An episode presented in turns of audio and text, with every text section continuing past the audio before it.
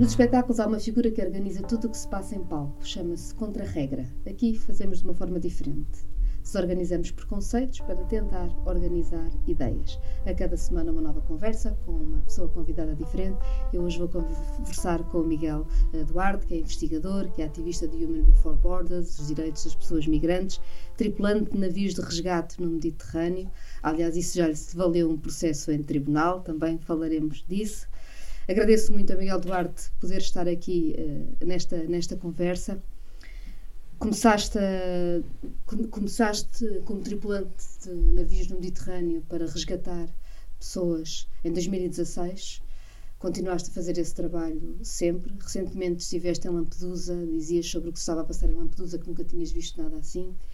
Escreveste sobre o que aconteceu este ano, em junho, quando um navio de pesca com 700 pessoas naufragou ao largo de uma ilha grega e só se resgataram 105 pessoas, que não foi um acidente. Porque é que o que está a acontecer no Mediterrâneo não é um acidente? Vamos começar a abrir.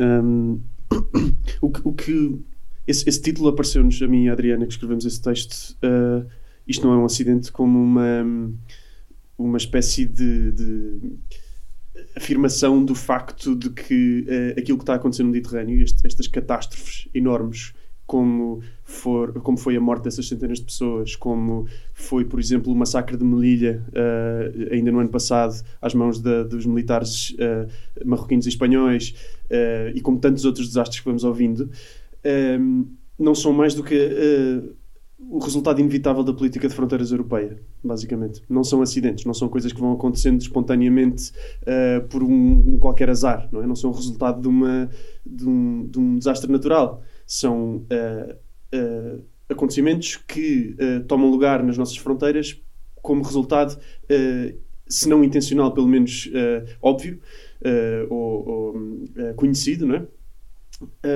De, de, de, quem faz decisões políticas relativamente às fronteiras na Europa. É? As pessoas que arriscam a vida no, no Mediterrâneo têm dois problemas. Por um lado, não podem ficar onde estão. Ou seja, não se lançariam ao mar naquelas condições se pudessem ficar nos seus países.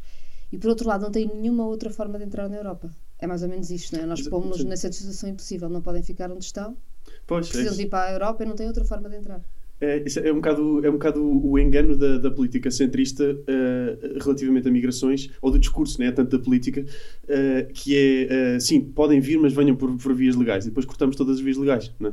Porque, efetivamente, uma pessoa quer dizer, mesmo que venha a fugir de, de, violência, sei lá, de algum tipo de violência, por ser, por ser perseguida, pelo, por exemplo, pelas suas crenças religiosas ou assim, em algum país, uh, na esmagadora maioria das situações, a pessoa simplesmente não tem possibilidade de pedir asilo sem, sem primeiro violar a integridade das fronteiras europeias, como, como, como normalmente se diz.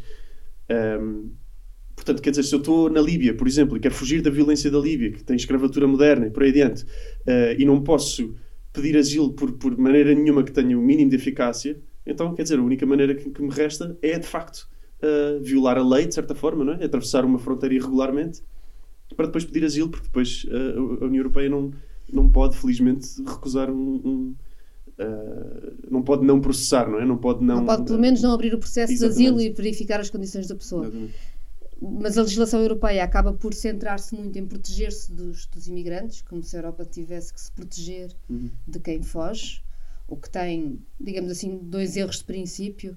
O primeiro é que a própria Europa e a União Europeia é devedora de ter tido tantos refugiados e imigrantes eh, depois da Segunda Guerra que foram, e durante a Segunda Guerra foram felizmente acolhidos noutros países, portanto, digamos assim que a reciprocidade, a própria ideia em que foi construída a União Europeia dir-se-ia tinha de ser compreender quem nos acolheu, nós também acolhemos quando, quando, quando precisarmos, uhum. e por outro lado, porque enfim, não estamos a ser invadidos por criminosos. Ou seja, não, não, não há um problema, não há um problema demográfico, não há um problema de crime, há só um problema de pessoas que estão a fugir de situações impossíveis.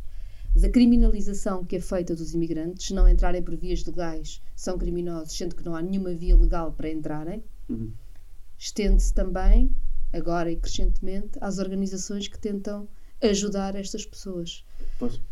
Tu Sim. fizeste parte de uma tripulação que teve o primeiro processo uh, por, por terem auxílio à imigração ilegal, julgo, uhum. que, é, julgo que é assim que é dito, sim, não é? Ou seja, o facto de vocês resgatarem pessoas que poderiam estar a, a morrer no Mediterrâneo sem o vosso trabalho, sem o vosso auxílio, valeu-vos um processo por auxílio à imigração ilegal. Sim. Tu já foste ilibado em 2021, ainda assim foi 2017 a 2021 estiveste com um processo. Uhum. Ainda há outras pessoas da tripulação em que tu estavas que têm processo.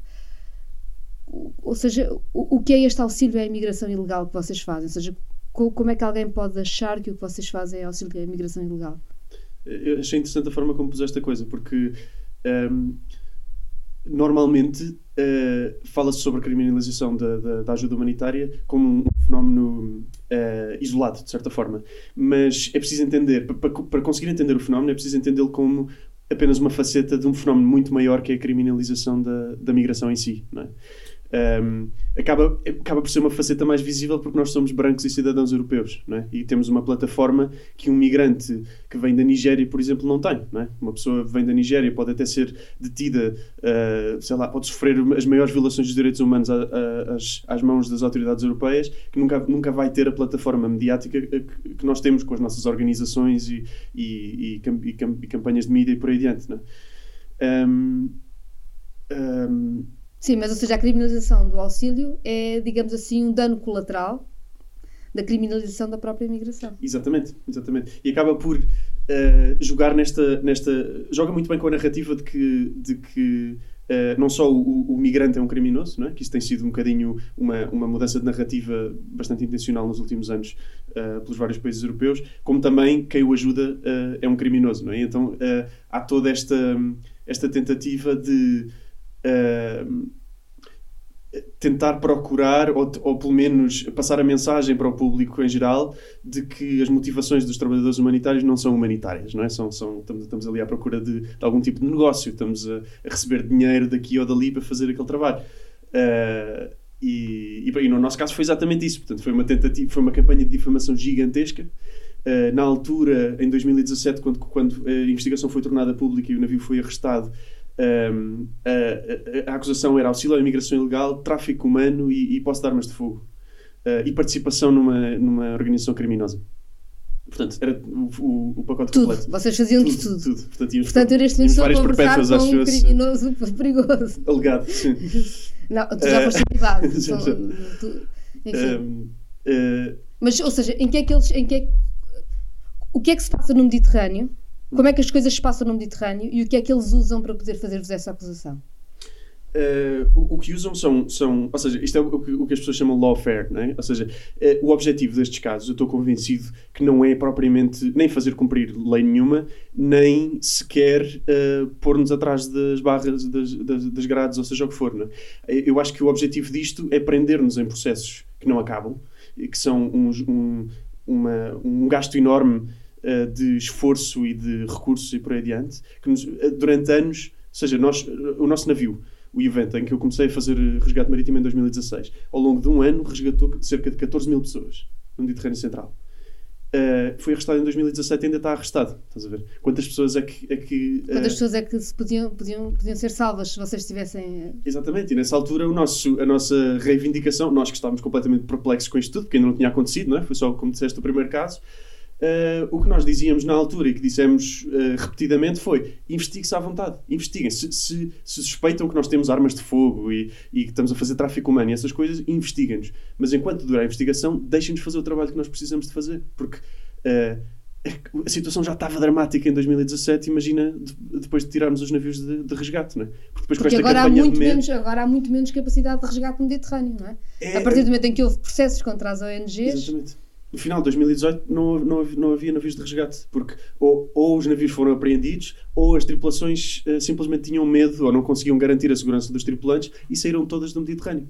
Temporariamente, porque depois em 2019 começaram a voltar, aceitando uhum. isto como um risco. Uh, ou seja, neste aceitável. momento, quem está no Mediterrâneo a fazer resgate de, de pessoas sabe o risco que corre, sabe que Exatamente. corre o risco de ser processado por, estar por, por, pelos mais variados crimes, exatamente, como tu dizias. Exatamente. Sim, ainda agora, ainda agora em, Ou seja, para lá, do, para, para lá de todos os outros riscos, uhum. ou seja, as operações de salvamento no Mediterrâneo já comportam em si riscos, têm agora um risco acrescido, que é o risco é. de perseguição criminal. É. E é preciso entender isso como parte do trabalho, penso eu, porque, uh, quer dizer, uh, porem-nos sob investigação, isto é importante, porem-nos sob investigação durante, durante não sei quantos anos e fazerem-nos entrar nestes círculos mediáticos uh, em que nós certamente não gostaríamos de estar.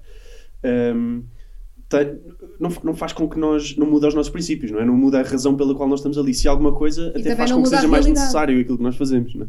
E portanto não muda a realidade de maneira nenhuma, não é? Até agrava a realidade, porque faz com que mais gente morra por falta de, de resgate. Uh, e portanto o que, o que aconteceu foi que as pessoas que realmente estavam ali porque têm um entendimento político uh, de, de, daquilo que se está a passar, uh, as suas razões foram reforçadas para voltar para lá, não é? Portanto as organizações voltaram em força e, e fazem o que podem hoje em dia estamos na verdade a assistir a, uma, a, um, a um, retorno muito grande de várias ONGs para o, para o Mediterrâneo, isso é, é bom de ver. Ah, ao, mesmo tempo que se criminalizou, que houve estas alterações que criminalizam quem tenta ajudar um, os refugiados, quem tenta ajudar quem está no Mediterrâneo, há também uma alteração um, até de, legislativa de como a Europa funciona. Ou seja, a União Europeia mantém, em princípio, mantém escritos princípios de defesa de direitos humanos, uhum. continua a descrever-se a si própria como um espaço que defende determinados direitos humanos, mas, ao mesmo tempo, os Estados da União Europeia, todos os Estados da União Europeia, desatam fazer acordos bilaterais uh, com outros países para que os migrantes, os refugiados, sejam levados para países terceiros fora da União Europeia. Uhum. É um bocadinho como a União Europeia está a pagar para que os direitos humanos sejam violados fora do espaço da União Europeia, mas com o dinheiro da União Europeia.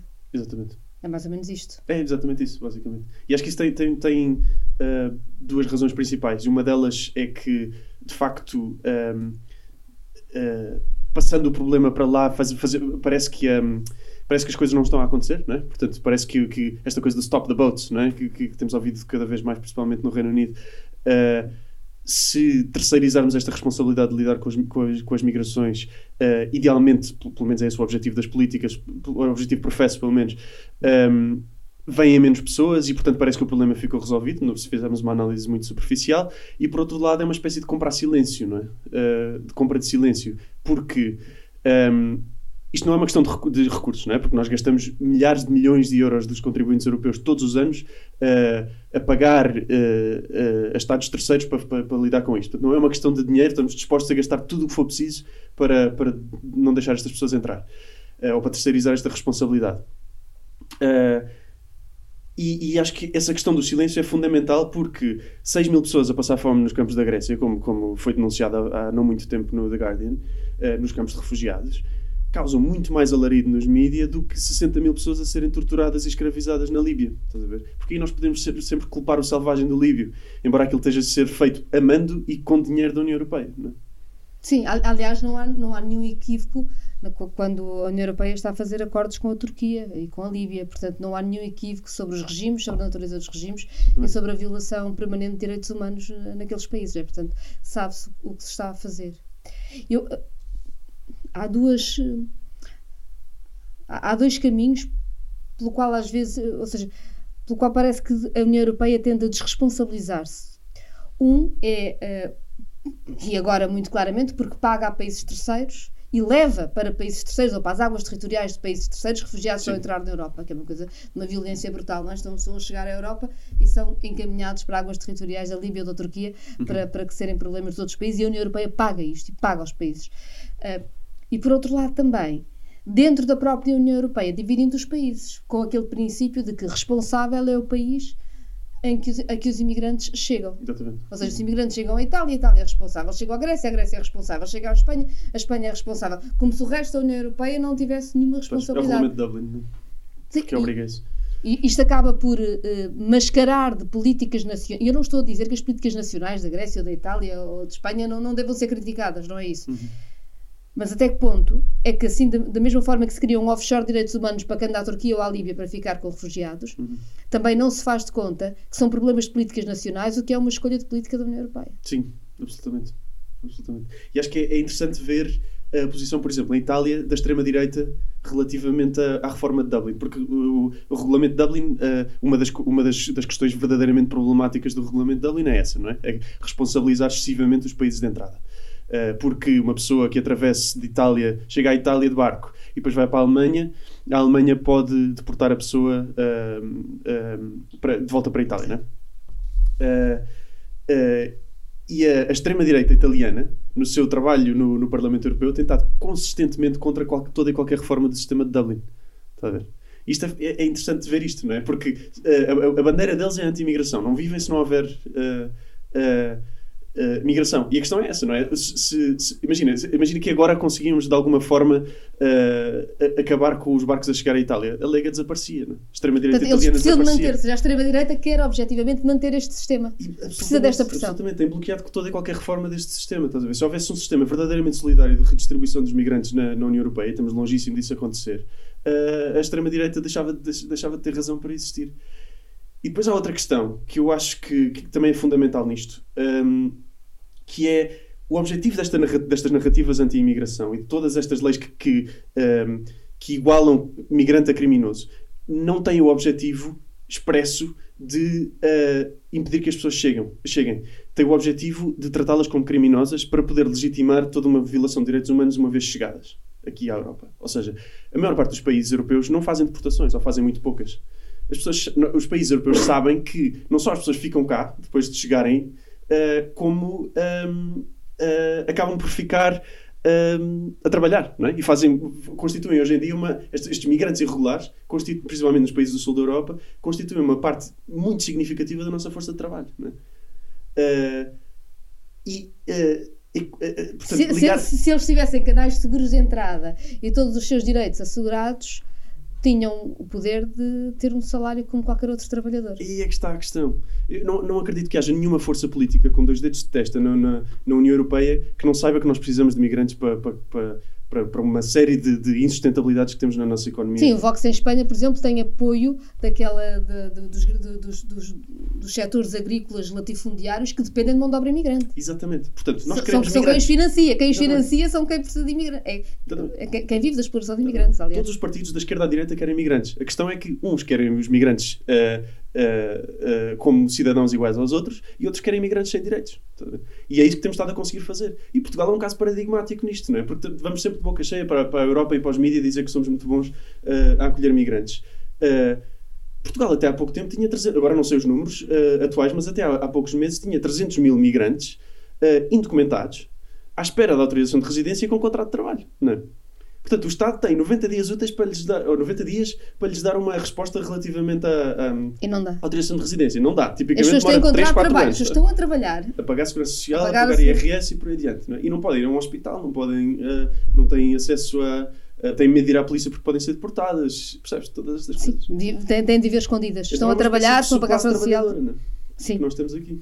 Isso acontece. A Europa teve, no entanto, a prova de que pode fazer muito diferente. Arranjar caminhos seguros e formas legais das pessoas estarem. Porque com a guerra na Ucrânia foi criado um mecanismo mais expedito para que quem vem da Ucrânia pudesse permanecer de forma legal uhum. nos outros países. E, e, ainda bem. A questão é. Depois, enfim, talvez isto tenha alguma coisa a ver com o racismo. Ah, e com o colonialismo. E, na, na, mas mas é, um, é, um caso, é um caso fundamental hoje em dia, especialmente para quem quer dizer, trabalha este tema e tenta empurrar os países europeus para, para adotarem políticas ligeiramente mais solidárias ou mais humanas, uh, que é. Uh, nós sempre nos criticaram de sermos radicais quando dizemos que queremos passagens seguras.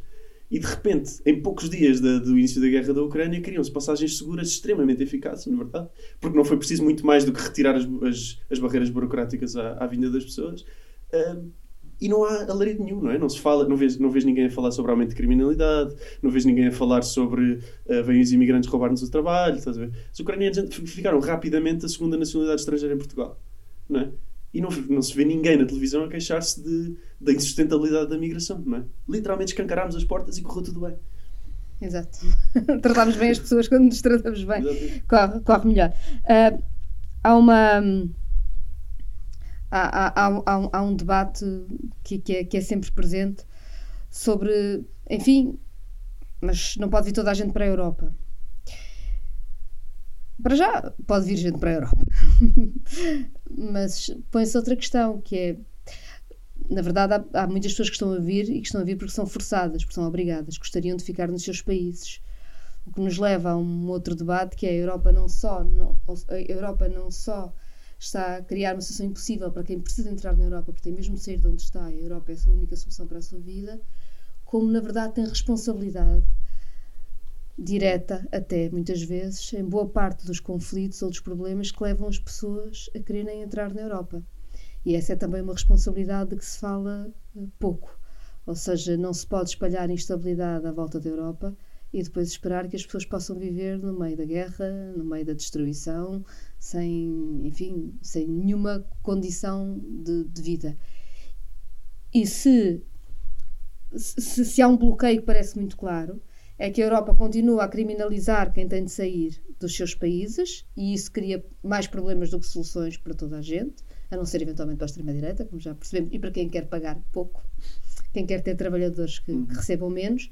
Mas também não se vê nenhum projeto da União Europeia sobre paz nos outros sítios do mundo ou sobre capacidade das coisas correrem de outra, uhum. de outra forma. Nós estamos a ter esta conversa num momento bastante complicado, o tema é lateral, não é bem do Mediterrâneo, mas é difícil não pensar nele. Nós estamos a, a, a conversar num momento em que, bem, Gaza está a ser dizimada, está a ser absolutamente destruída. E é a União Europeia que foi tão rápida a condenar os atentados terroristas do Hamas, e sobre vítimas civis indiscriminadas estaremos todos de acordo que é preciso criticar neste momento está absolutamente parada uhum. uh, e incapaz de condenar o que está a acontecer e a ver Israel a dizimar completamente bem toda a faixa de Gaza. A partir do momento em que entram tanques dentro dos hospitais, eh, fica difícil saber o que é que vai acontecer. Gaza já era um enorme campo de refugiados aquela região vai ficar mais complicada nos próximos tempos, não? Sim. Há, há até muita gente que prefere chamar-lhe campo de concentração. A faixa de Gaza, sim, prisão a céu aberto ou campo de concentração? Uh, é, quer dizer, faz, faz, faz tudo parte de uma. Ou seja, eu acho que, acho que se calhar é o meu otimismo a, a levar a melhor sobre mim, mas Uh, espero verdadeiramente que isto que está a acontecer neste momento seja, sirva para, para fazer cair esta máscara de, de defensor de direitos humanos que a Europa tem. Europa e o resto do Ocidente. Não é? terra onde foi escrita a Declaração Universal dos Direitos Humanos e, e, e essas coisas.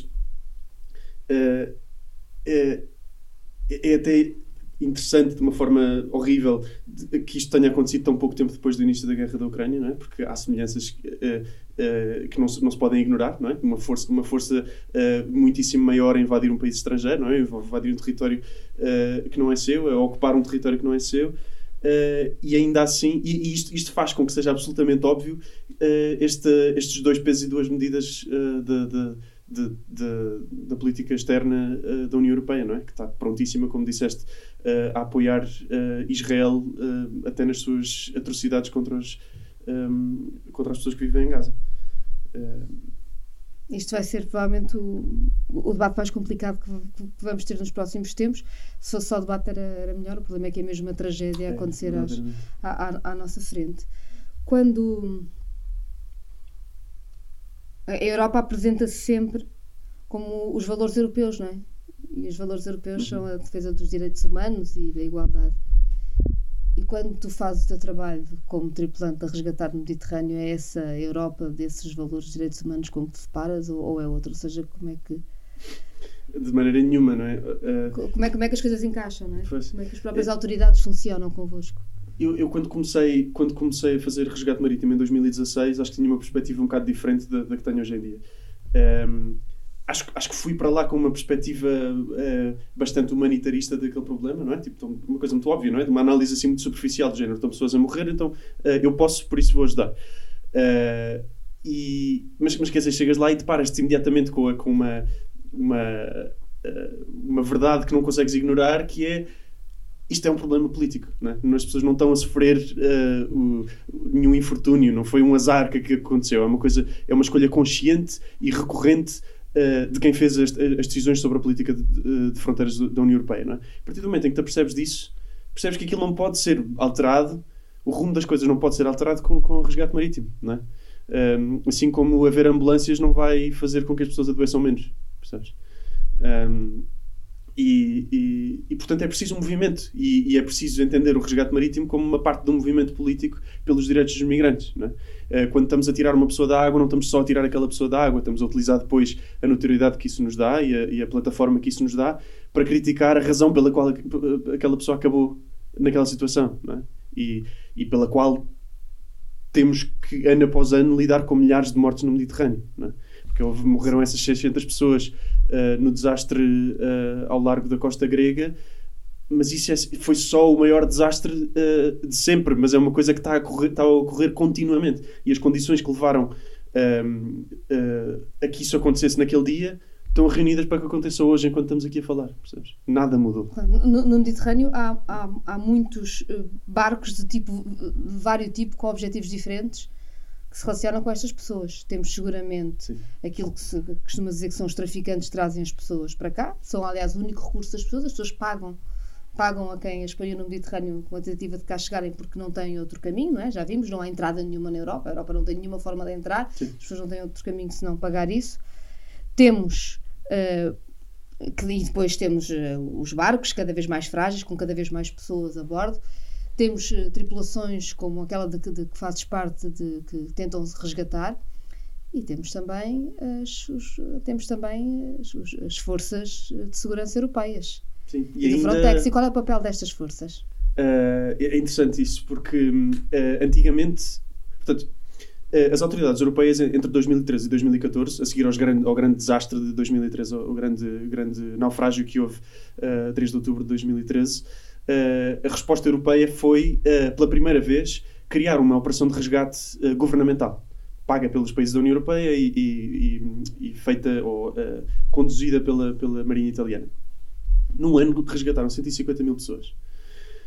Um, e depois foi cancelada um ano depois, portanto, outubro, novembro de 2014, foi cancelada e seguiram-se naufrágios. E foi neste contexto que apareceram as organizações não governamentais, no final de 2014, que foi uma resposta. Estavam-se a substituir aquilo que a União Europeia tinha feito durante um ano, Sim. que era necessário e que tinha deixado de fazer. Portanto, já apareceram como protesto, uhum. como uma forma de protesto. Do género, nós não devíamos estar aqui, mas temos que estar porque quem pode fazer isto como deve ser não, escolhe não estar. Um, depois, seguiram-se aí dois anos de, de, de, um trabalho mais ou menos coordenado entre autoridades e, e organizações não governamentais. Um, e depois, em 2017, uh, a União Europeia começou a financiar uh, a chamada Guarda Costeira Líbia, que não passa de mais uma milícia, também ela implicada no tráfico humano, uh, para controlar as fronteiras. E por controlar as fronteiras entende-se apanhar as pessoas em, em águas internacionais, ilegalmente devolvê-las à Líbia e pô-las nesses campos de concentração que eles têm uh, financiados pela União Europeia, onde são escravizados, são, são torturados e por aí adiante. Um, Uh, portanto, hoje em dia pagamos milhões de, de, de, euros todos os, todos os anos dos contribuintes europeus à Guarda Costeira Líbia para violar a lei internacional e o, uh, o bom senso. Né? Um, nisto, a Frontex saiu, escolheu sair em 2017, tirou todos os meios uh, marítimos do, do, do, mar Mediterrâneo para não ter que resgatar ninguém e manteve os meios de, de vigilância aérea para que possam avistar os barcos e, e, comunicar à Guarda Costeira Líbia onde, onde é que eles estão para que okay, possam então, ser. Então, agora a União Europeia, em vez de salvar quem se está a afogar, diz à Líbia para ir lá buscar. Precisamente. Em vez de nos dizerem nós, por exemplo, organizações não governamentais que poderiam fazer um, um resgate decente e trazer as pessoas a um porto seguro, como dita a lei internacional. E a Líbia tem ali um recurso de mão de obra escrava. Ou as milícias líbias, não é? Isto depois não é bem os Estados, como nós sabemos, é mais complicado, é mais complicado, complicado do que isso. Há, no entanto. Uh, isto é, isto é tudo bastante, bastante complicado, bastante difícil, muito duro, muito cruel, muito violento. Mas também já te ouvi falar de outras coisas que mostram que nós, se calhar, podemos ser um bocadinho mais do que isso. Em Lampedusa, por exemplo, quando tu estiveste, as pessoas juntaram-se para acolher numa situação muito complicada. Como é, que, como é que é isso? Então, eu estive em Lampedusa agora em, em, em, setembro, numa, em mais uma missão de resgate, e Uh, na altura, tenho a sensação que não passou muito nas notícias. Uh, passou alguma coisa, mas, mas, mas, não, mas, muito. Mas não muito. Uh, basicamente, batemos recordes de número de chegadas em, pouco, em poucos dias a Lampedusa. Houve uma. Eu até me lembro que era terça-feira, em que em 24 horas chegaram 110 barcos de pessoas vindas da Tunísia, principalmente, até Lampedusa. Portanto, milhares e milhares de pessoas. O campo de refugiados, que é mais uma, um centro de detenção, de Lampedusa está feito para 600 pessoas. E a polícia, a certa altura, tentou meter 9 mil lá dentro. Uh, obviamente todos os serviços colapsaram, não havia qualquer tipo de atenção médica, nem distribuição de comida, nem nada, e o que as pessoas fizeram foi libertar-se. Portanto, havia um cordão policial e as pessoas saíram, saltaram os muros, uh, saíram.